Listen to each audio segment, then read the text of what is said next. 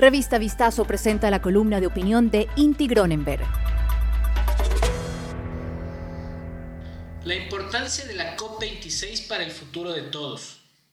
La humanidad se reúne en la cumbre de las Naciones Unidas por el Cambio Climático, COP26, en Glasgow, Reino Unido, desde el 31 de octubre hasta el 12 de noviembre.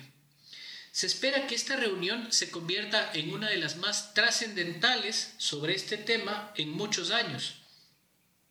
¿Cuáles son las razones para que este evento en particular tenga una relevancia planetaria de tal magnitud? La COP26, cuyas siglas en inglés significan Conference of the Parties, Conferencia de las Partes, es una oportunidad única para representantes de alrededor de 200 países en la cual pueden reunirse y analizar el progreso global de acciones para mitigar el cambio climático y decidir en base a ello las mejores estrategias a futuro. El principal desenlace es llegar a la final de la cumbre con una serie de acuerdos que todos los habitantes del planeta intentaremos seguir para evitar el colapso climático. La cumbre, que empezará en pocas semanas, es la continuación de COPs que vienen dándose desde hace casi 25 años. El resultado más importante a la fecha vino en el evento del 2015 en París, en donde todos los países signatarios se comprometieron en tomar acciones para mantener el aumento de la temperatura global promedio muy por debajo de los 2 grados centígrados, comparado con niveles anteriores a la primera revolución industrial, e idealmente no mayores a 1.5 grados centígrados. Por desgracia, el accionar de los países no ha logrado cumplir los objetivos acordados en el 2015, lo cual ha sido señalado de manera enérgica hace pocos meses por el Grupo Intergubernamental de Expertos sobre Cambio Climático, IPCC por sus siglas en inglés. El escenario actual es lúgubre. En la actualidad ya no existen regiones a nivel mundial que no estén siendo afectadas por el cambio climático, puesto que habríamos llegado a un calentamiento de la temperatura global promedio de casi 1.2 grados centígrados. Un reporte reciente de las Naciones Unidas indica que para el 2030 las emisiones de efecto invernadero serán 16% más altas de lo que fueron en el 2010. En resumen, estamos yendo en la dirección opuesta y de seguir en este camino podríamos llegar al escenario apocalíptico de 3 grados adicionales de temperatura para el final de este siglo. Esto significaría, en palabras de personalidades como Sir David Attenborough, que de continuar en esta vía enfrentaremos el colapso de nuestra especie. La primera fecha límite oficial, luego del Acuerdo de París, está en el COP26 y por ello su importancia para todos los países deberán presentar su plan actualizado de reducción de emisiones, conocidos en el argot especializado como NDCs, considerando que nos encontramos muy lejos de lo planificado en el 2015. Por las discusiones previas se esperan decisiones importantes en por lo menos tres grandes áreas. 1. Definir la fecha límite en donde se pondrá punto final a la generación eléctrica por carbón.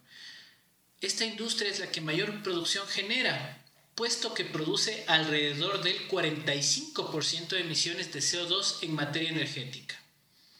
Según la Agencia Internacional de Energía, el pronóstico de uso de carbón es cuatro veces mayor al requerido hasta el 2050 si queremos llegar a la neutralidad de emisiones hasta esa fecha.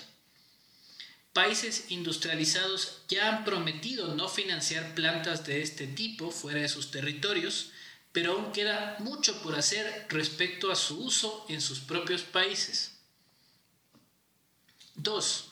Los países, especialmente los industrializados, deberán presentar acciones reales que permitan lograr el objetivo de neutralidad de emisiones de carbono al 2050 Casi las dos terceras partes de los países actualmente cuentan con objetivos dentro de sus NDCs para llegar a la neutralidad de emisiones hacia la mitad de este siglo.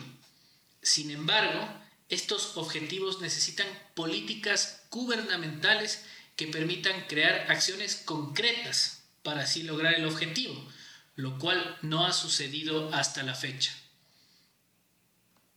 3. Financiamiento climático. En el 2009, los países ricos prometieron invertir 100 billones de dólares cada año para ayudar a los países en desarrollo a reducir sus emisiones, así como también implementar planes para lograr mitigar los efectos del cambio climático.